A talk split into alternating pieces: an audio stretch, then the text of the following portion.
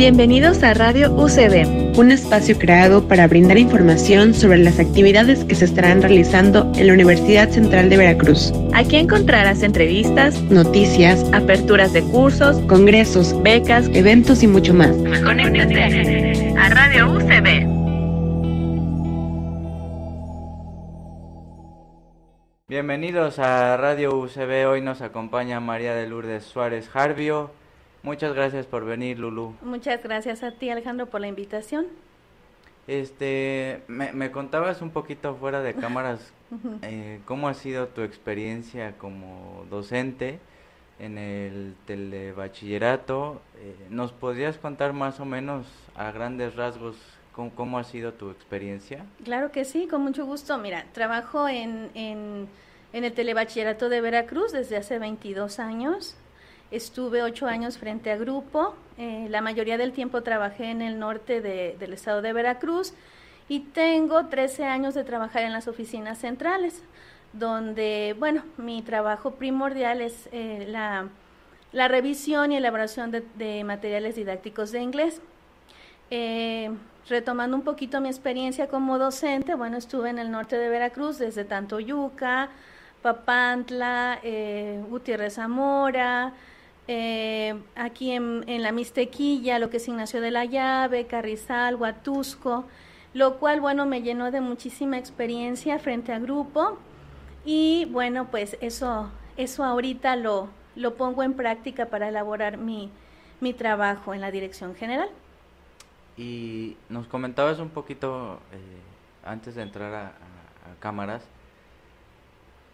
¿Cómo ha sido este traslado de municipio a municipio y todo lo que has vivido? Este, yo creo que la formación del docente, más allá de poder leer cantidad de libros y estar frente al grupo, yo creo que hay experiencias externas que de alguna forma nos van formando de mejor manera o de manera diferente, pero que va uno entrenándose en ese camino, ¿no? Claro que sí. Bueno, eh, dentro de las experiencias más em, pues importantes o, de, o, que me han dejado mayor, eh, pues han nutrido mi trabajo, pues ha sido que, que, he trabajado en diferentes zonas de supervisión, que son varias zonas de supervisión las que se trabajan en el estado de Veracruz, con diferentes ambientes, tanto de comunidad como de trabajo, y por lo tanto, pues las características del alumno pues cambian, ¿no? No es lo mismo trabajar en una zona de la costa donde el ambiente es pues más más libre, más eh, de mucho pues ambiente, dijéramos así, pues el clima, el clima pues tiene mucho que ver con, con la actitud y el ambiente de trabajo eh, por ejemplo, el clima pues frío, como lo es ya en la zona de Huatusco, que es un poquito más templada, pues el alumno tiende a ser un poquito más conservador, más tranquilo, lo contrario de la zona de, calor, ¿no? Eh, esto te llena de mucha experiencia porque tienes que saber cómo manejar los diferentes ambientes en las diferentes zonas donde trabajes. Lo mismo es el ambiente con los docentes, ¿no? El, dependiendo de los maestros con los que laboras, bueno, pues vas a, vas a poder trabajar bien o vas a tratar de hacer tu mejor esfuerzo para que los alumnos aprendan. Muy bien, muy bien, Lulu. Eh, ¿Nos podrías contar otra cosita? este, ¿Cómo ha sido esta experiencia de irte especializando en el desarrollo de construcción de materiales didácticos para telebachillerato en inglés? ¿Cómo, ha sido? ¿Ha sido difícil o adaptar el inglés a no sé, platicándonos. Mira, eh, mi trabajo primordial en la dirección general es la elaboración de materiales didácticos, la revisión académica de, materiales didácticos y bueno, soy coautora también de guías didácticas, que son las guías didácticas que manejan todos los alumnos en todo el estado de Veracruz. Eh, bueno, he aprendido de diferentes eh, pues modelos educativos, las diferentes reformas que ha habido durante todo este tiempo donde yo he podido eh, trabajar en, en, la dirección general y bueno, hemos ido adaptando los materiales desde los videos educativos que son parte importante del telebachillerato, las guías didácticas y bueno, eh, ahora con esto de, de, toda la información virtual en línea, bueno, tenemos que ir a la par con con, e, con, con, nuestra nueva modalidad, dijéramos así, de trabajo, ¿no? Eh, se presentan diferentes circunstancias durante todos los tiempos y bueno, tenemos que ir adaptando los materiales didácticos.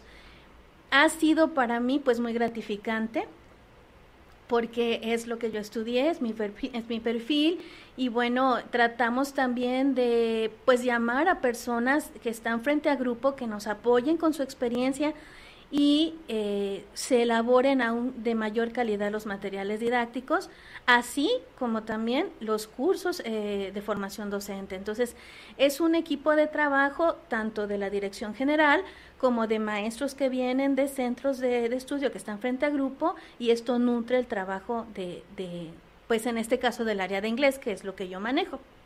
Y Lulu, ¿cómo, cómo empezaste a interesarte por esa población de telebachillerato o, o de, digamos, de prepa, eh, ¿fue gratuito que estés especializándote en esto o tú ya tenías muy claro que ese tipo de alumno era el que te gustaba, era el que te, eh, te atraía a enseñarle cosas en inglés? ¿Cómo fue un poco ese estar en, en eh, esa edad? Sí, bueno, es una pregunta bien bonita porque desde muy niña yo crecí eh, en un ambiente de docencia, mis hermanas son maestras.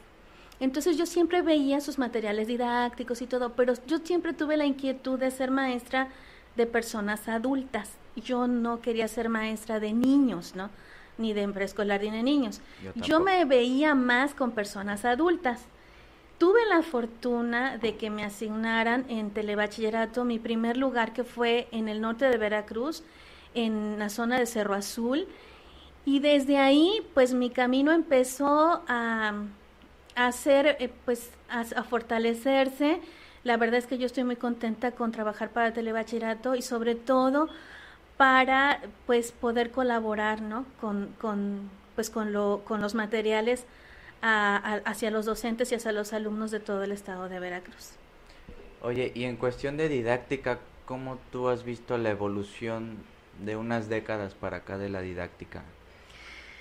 Bueno, eh, eh, los bueno, hablando de los materiales didácticos de telebachillerato, pues antes, por ejemplo, los videos educativos, eh, había una persona frente a la, al monitor que explicaba las clases y tú como docente eras una persona que nada más eh, aclaraba dudas con los, con los alumnos. Ellos tenían el video educativo y tú estabas eh, trabajando con los alumnos la guía didáctica. Entonces, ellos veían el video, resolvían los ejercicios y tú pues verificabas que aprendiera el alumno. Ahora es interactivo. Bueno, eh, el, el video educativo tiene, por ejemplo, ciertas reglas gramaticales alusivas al programa de estudios del cual se, se basa la guía didáctica, pero eh, ahora es mucho más visual, mucho más, eh, ya no tiene mucha relación en sí de resolver el ejercicio que estás eh, viendo en el video educativo, ¿no? Ahora ves el video, bueno, tomas notas y haces tus ejercicios y aprendes. Entonces, hay una transformación también en lo que son las tecnologías. Antes se hacían los videos en estudios de grabación, se empezó en el 4 más y eh, Telebachillerato tenía su propio estudio y bueno, ahora todo se digitaliza. Entonces, eh, las formas cambian, los tiempos cambian y hay que irse adaptando también. Oye, y ahorita que estabas mencionando eh, este desarrollo que haces, por lo menos yo desconozco cómo surge el telebachillerato. ¿Por qué surge? ¿Ante qué necesidades surge? Bueno, el telebachillerato es un subsistema que surge con la necesidad de llevar la educación media superior y superior a las comunidades más lejanas del estado de Veracruz. Entonces, tú puedes encontrar telebachilleratos en prácticamente todos los municipios del estado de Veracruz y, bueno, las características que tiene básicamente y de manera general es que Puede haber telebachilleratos con uno, dos o tres docentes, cuatro o cinco, dependiendo ya de la comunidad y de la consolidación que tenga cada, cada centro de estudios. Entonces tú como docente puedes llegar a dar clases eh, a un centro pequeño y bueno, si tienes la oportunidad de que tengan perfiles distintos, bueno, tú absorbes las materias de tu, de tu perfil. Sin embargo, puedes llegar a un centro donde, por ejemplo, todos sean pedagogos, ¿no? Entonces, tiene que ser eh, que, que, que, que, impartas las asignaturas de, de, los semestres o del semestre que te, que te corresponda, eh, independientemente de tu perfil. Y bueno, ya si eres, si tienes mucho más suerte y, y, y, y, tienes la oportunidad de trabajar en un telebachillerato ya consolidado, grande, con 20, 25 maestros frente a grupo, comúnmente te asignan la asignatura de la cual este, es correspondiente a tu perfil. Y eh, básicamente es, es la educación media superior y superior llevada a, los, a las comunidades más lejanas. Ahora, bueno, ya hay urbanos, semiurbanos y rurales, entonces es, es, una diversidad inmensa en todo el estado de Veracruz. ¿Y tú, tú qué opinas del término medio superior? O sea, ¿por, ¿por qué se le llamó así y no de otra forma? ¿Por qué medio superior? O sea, ni eres superior, pero tampoco uh -huh. ya no eres de secundaria, estás como un poco en el limbo como sí. alumno ¿Cómo lo vive eso el, el docente? Bueno, eh, es el, el, nivel medio superior y superior es el paso en, de la profesionalización del alumno para que pueda ingresar a la universidad. O sea, nosotros preparamos al alumno ya para, para el ingreso a la universidad, que es el fin último del, pues del, del, del bachillerato, ¿no? Entonces, vienen de la educación básica, hay eh, la educación media superior y superior, y posteriormente viene lo que es la universidad. Entonces nosotros somos el puente mm. para que el alumno ingrese a la universidad. Aunque el alumno muchas veces de universidad viene todavía arrastrando como eh, cositas y hábitos de, de, prepa o de bachillerato, ¿no? Que es lo es natural, Así ¿no? es. Que en la universidad se supone que viene como a transformar al alumno en universitario, ¿no? uh -huh. ya para que entre este, en este sentido, te quería preguntar otra cosa. Eh, tu experiencia en la maestría, estudiar una maestría, ¿por qué estudiaste una maestría? Además de, supongo, el papel. Uh -huh. ¿Por qué estudiar una maestría? Bueno, eh, desde que llegué a la Dirección General pertenezco al programa de formación docente y al programa de planeación educativa. El programa de, de formación docente tiene como fin eh, diseñar, eh, hacer el diseño de los cursos eh, de formación docente para los, para los maestros frente a grupo y, e impartirlos. Entonces nosotros lo que hacemos es el diseño y la impartición de los cursos. Desde hace aproximadamente 13 años estamos en este trabajo de realizar los, los cursos para los docentes. Se hacen, eh, se realizan dos cursos cada año, uno es en enero y otro es en agosto, son intersemestrales y bueno, eh, se programan de acuerdo a, la, a las necesidades de, del telebachillerato en ese momento. Puede ser un cambio de reforma, pueden ser sobre asignaturas, puede ser sobre planeación o evaluación, de acuerdo a las necesidades propias del telebachillerato. Entonces, el estudiar una maestría para mí, pues nutrió, nutrió todo todo el conocimiento que yo ya tenía lo nutrió para bien y bueno, me permitió eh, tener más bases, más bases eh, junto con la experiencia y, y pues, pues manejar mejor los conceptos, estar frente a grupo con, con maestros preparados porque son dos fases de, de los cursos intersemestrales. Primero recibimos a los formadores, quienes van a reproducir los cursos a todo el estado de Veracruz, a sus compañeros de zona. Entonces, pues esos docentes ya vienen preparados, son personas que también están actualizándose constantemente, nos encontramos personas con maestrías también, con doctorados, entonces, bueno, nos da la oportunidad de, pues, hablar de tú a tú con ellos. Eh, también por cuestión personal, eh, pues tenía muchísimas ganas de, de, tener mi maestría para actualizarme y pues bueno, fue una gran experiencia estar aquí en la Universidad Central de Veracruz. Y me decías un poco de tu experiencia como alumna de la uh -huh. maestría. lo atenta que estabas a ciertas prácticas de los profesores, en específico de Mirella, que tú veías todo, ¿no? Eso yo creo que lo veías desde el punto de vista como alumno, pero sí también como qué práctica educativa está llevando a cabo esta profesora que tiene tanto éxito, ¿no? Entonces, me parece interesante cómo deambulamos entre la docencia y también ser alumnos muchas veces, ¿no? Sí, bueno, a mí me sirvió muchísimo porque eh, ya con la experiencia que tengo de realizar y materiales para cursos y de estar frente a grupo con docentes, bueno, sé con lo que mi maestro se topa. Entonces, yo he estado en su lugar. Entonces ponía muchísima atención porque sí veía eh, cómo inició la clase, cómo desarrolló la clase, cómo finalizó la clase, cuál fue la tarea, ¿no? El trabajo extra clase. Entonces para mí fue como reforzar ya el, conocimiento previo, ¿no? A mí me fascinaron, me fascinó mucho, pues prácticamente todas las asignaturas, eh, excelentes maestros, unos currículums, bueno, enormes, eh, y, pues fue muy, muy, muy gratificante. Y a propósito de esto, ¿tú cómo te has llevado con los profesores, dado que eres docente, bueno, eres docente, pero también alumna, etcétera? ¿Cómo ves aquí el, el ambiente de la de la UCB? Bueno, eh, los maestros que, que, a mí me tocaron en la maestría eh, fueron muy accesibles, muy accesibles. Todas las dudas que teníamos o que yo tenía, bueno, las aclaraban, pero sobre todo hay una cercanía fuera del, del salón de clase, ¿no? Entonces puedes decir, mire maestro, yo tengo esta duda, o cómo ves esto en mi trabajo, o este, el desarrollo que vas teniendo, ¿no?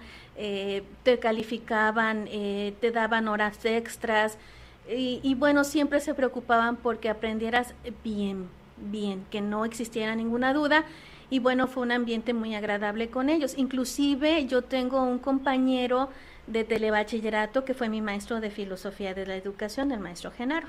Entonces, eh, pues fue aún más, más, pues, nutrido que mi propio compañero me diera clases y yo pues y yo es pues muy atenta a lo que él me estaba enseñando, ¿no? Entonces es, es, es muy gratificante. Lulu, tu currículum de a mí me impresionó mucho por todo lo que has hecho. Eh, y dentro del currículum hay una sección en donde has cursado 1353 cursos. ¿Cuáles han sido los más significativos para ti en donde dices, este curso estuvo magnífico, me enseñó muchas cosas, mi formación cambió a partir de ese curso? ¿Nos podías mencionar algunos? Claro que sí, mira. Comúnmente nosotros pues eh, impartimos siempre los cursos, pero también nos toca eh, el otro lado, ¿no? Formarnos.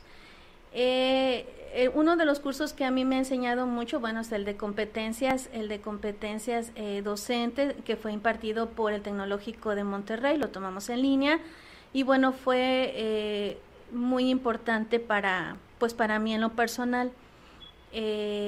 Otro de los cursos también, bueno, tengo una certificación en inglés por la Universidad de Cambridge, que también fue en su momento, pues muy importante para mí, para, para lo que yo estaba ya trabajando frente a grupo. Y bueno, eh, eh, pues, pues prácticamente todos los cursos que he tomado pues han tenido pues gran importancia en mi formación. Principalmente el del Tecnológico del Monterrey y el de la Universidad de Cambridge son los importantes para, los más importantes podría yo decir para mí. Y digamos, eh, esa trascendencia que tú depositas en esos cursos, además de lo que aprendiste y además de lo que te formaste, ¿qué más podrías decir que te nutrió esos dos cursos en específico? ¿Qué más hay de rescatable? Bueno, en el momento en que nosotros tomamos o, tomé el, curso de, competencias de, impartido por, por el por el Tecnológico de Monterrey estaba el cambio de la reforma, entonces eh, se entendió qué es lo que venía, ¿no? la nueva reforma educativa que, bueno, cambia con cada cambio de presidente, como lo sabemos prácticamente. Entonces me hizo entender eh, qué es lo que venía, ¿no? Para elaborar nuevos materiales didácticos y nuevas, este, pues ser, ser coautora de los nuevos, de las nuevas guías didácticas. Entonces a mí me ayudó mucho a entender ese proceso de cambio. Eh, de la Universidad de Cambridge, bueno, me enseñó que eh, los procesos, sobre todo de horarios, de la exigencia que tienen los exámenes internacionales, de cómo te tienes que preparar para un examen, el tiempo que te lleva y que, bueno, pues tienes que estar actualizándote constantemente. Eh, básicamente eso fue lo que me dejaron esos, esos dos cursos que yo tomé. Eh, fue nutrir básicamente. ¿no? ¿Y, ¿Y has cursado alguno en el que te desafíe un poco los cursos o, lo que te estés formando. Es decir, hay cursos en los que uno se inscribe más o menos ya sabiendo a qué va, ¿no? Pero hay otros que uno elige en donde dices, este va a ser muy importante por el, por lo menos por el, digamos la, el contenido curricular que te va a ofrecer, pero dice uno, ay, a ver, este va a ser un reto para mí. ¿Te, ha pasado algo así? O, sí, claro. sí.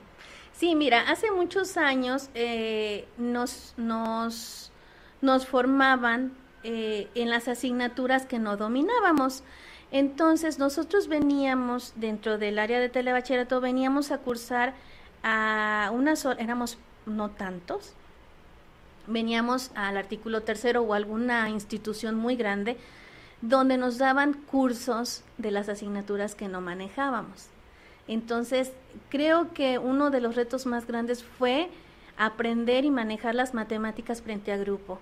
Para mí era algo así como que, ¿y ahora cómo lo explico, no? Entonces, las derivadas, por ejemplo, el, el, el enfrentarte a algo que tú no manejas es un reto impresionante y lo teníamos que hacer porque estábamos frente a grupo y teníamos que impartir las, las asignaturas. Entonces esos retos también te van formando. Y dices, bueno, entonces ahora me pongo en el lugar de mi compañero, él no maneja esto, ¿no? Y, y me pongo en el lugar del alumno también porque el maestro no lo domina y él tiene la necesidad de aprender. Entonces son retos que tú vas adquiriendo conforme a la experiencia. Te, hablar, es la única. te hablaría de eso. Lo demás está enfocado al área de inglés, de lo cual manejo y, y lo, el único reto muy grande fue este pues tener que aprender eh, asignaturas y tener que impartirlas siendo que no las manejas, que no es tu perfil. ¿no? Ese es un reto muy grande del maestro de telebachillerato. Aparte, el alumno está suponiendo que el profesor sabe. Ya domina todo lo que está enseñando. Así es, sí. Cuando muchas veces sucede esto, ¿no? Que tiene que capacitarse por eh, X razón pero eso es muy interesante. Pues muchas gracias por venir. No, muchas gracias a este, ti, Alejandro. Gracias por invitarme. Me gustaría preguntarte muchísimas más cosas. Hay muchas cosas que platicar. sí, sí, sí. Este, muchas gracias por venir. Gracias a ti, gracias a ti y gracias a la Universidad Central de Veracruz. Eh, bueno, eh, hemos llegado al final de esta charla con, con Lulú. Este, nos vemos en el próximo episodio y hasta muy pronto. ¿Te gusta Radio UCB? Síguenos en YouTube, Facebook e Instagram. Y también puedes acceder a nuestra página web www.ucb.edu.mx. Somos tu mejor opción. Inscríbete.